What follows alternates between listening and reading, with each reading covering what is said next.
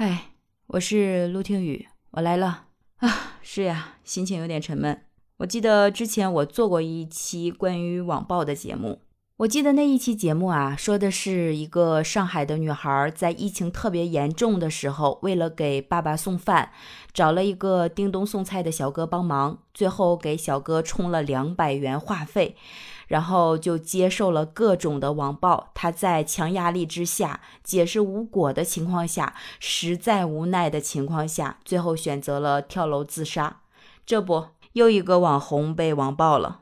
哼，甚至这个网红啊，他都不知道网红到底是啥，就无端的迎来了这些网络暴力啊。事情是这样的，在武汉的街边呀，有一个卖糖水的老爷爷，他今年已经有六十七岁了。他的铺面上啊，有两个非常显眼的小牌牌，一个用红字写着“照顾生意，感谢大家”，老人喝水不要钱，小孩喝水不要钱，两元喝饱。也就是说，他的糖水只卖两块钱，而且可以无限续杯，老人小孩还不收钱。还有另外一块牌牌，写的是“喝开水不要钱”。就在今年七月的时候啊，有一个热心的市民将老人卖糖水的照片发到了网上，瞬间啊就登上了热搜榜。大家都说这个老人是个良心的商家，继而呢为他取名叫做“糖水爷爷”。随着网络的流传啊，糖水爷爷可以说是越来越火。这时候呢，就很多人给他出主意啊，说趁着现在火了，你可以涨价呀，这样可以赚不少钱。可糖水爷爷却说啊，我是不会涨价的，我图的又不是钱。也有人问过他，说你为什么只卖两块钱呀？糖水爷爷说的是不图挣钱，大家喝高兴就行。就这样的一个老爷爷啊，怎么可能不火？当他被推到风口浪尖上的时候，这个时候键盘侠就出来了。有的人就说啊。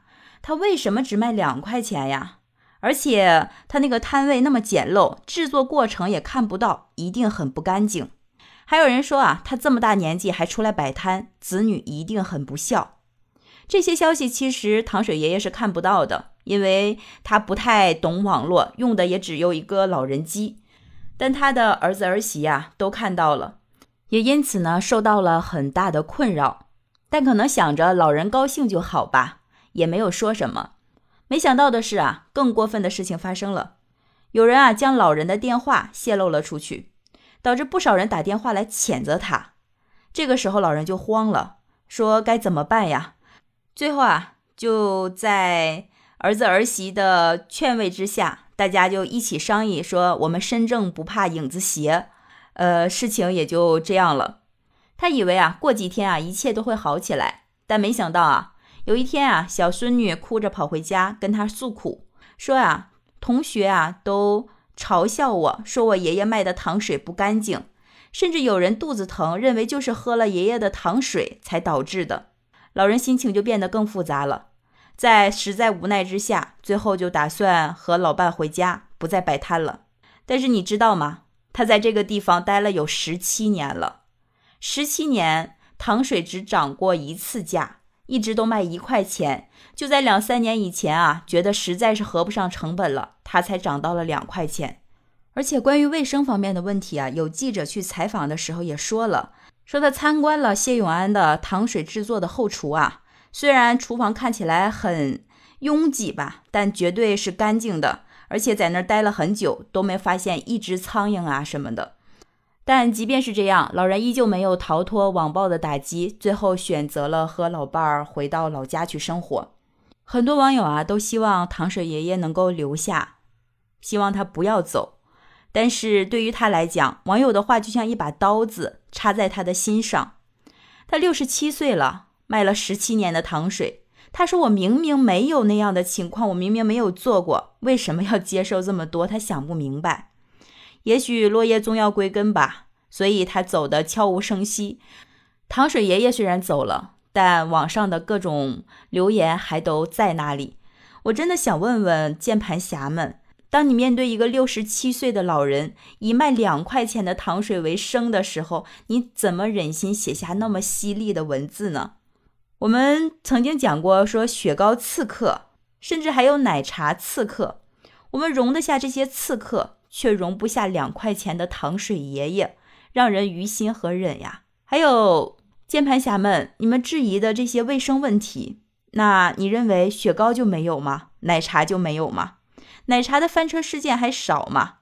小到食材不新鲜不干净，大到里面混入了异物和蚊虫，甚至曾经还有爆料过说，十六岁的男生因为喝珍珠奶茶被呛到气管死亡的都有呀。我觉得东西的卫不卫生问题跟价位多少关系并不大吧。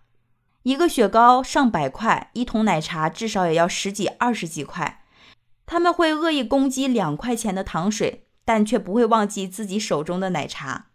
糖水爷爷离开之后，很多网友也觉得很心酸。有的网友就说呀：“人心比疫情还要可怕。糖水爷爷他躲过了疫情，却没能躲过可怕的人心。”虽然糖水爷爷在离开的时候也说了哈，不完全是因为这个网络事件问题，也是因为啊自己年纪大了，老伴儿呢也需要有人照顾，所以才会选择离开这个地方。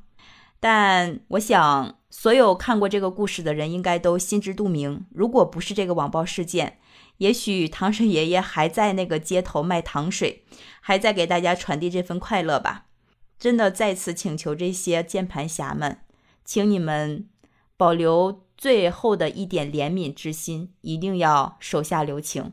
好了，我今天的分享就到这儿了。对于糖水爷爷这个网暴事件，你是怎么看的呢？记得在评论区给我留言哟！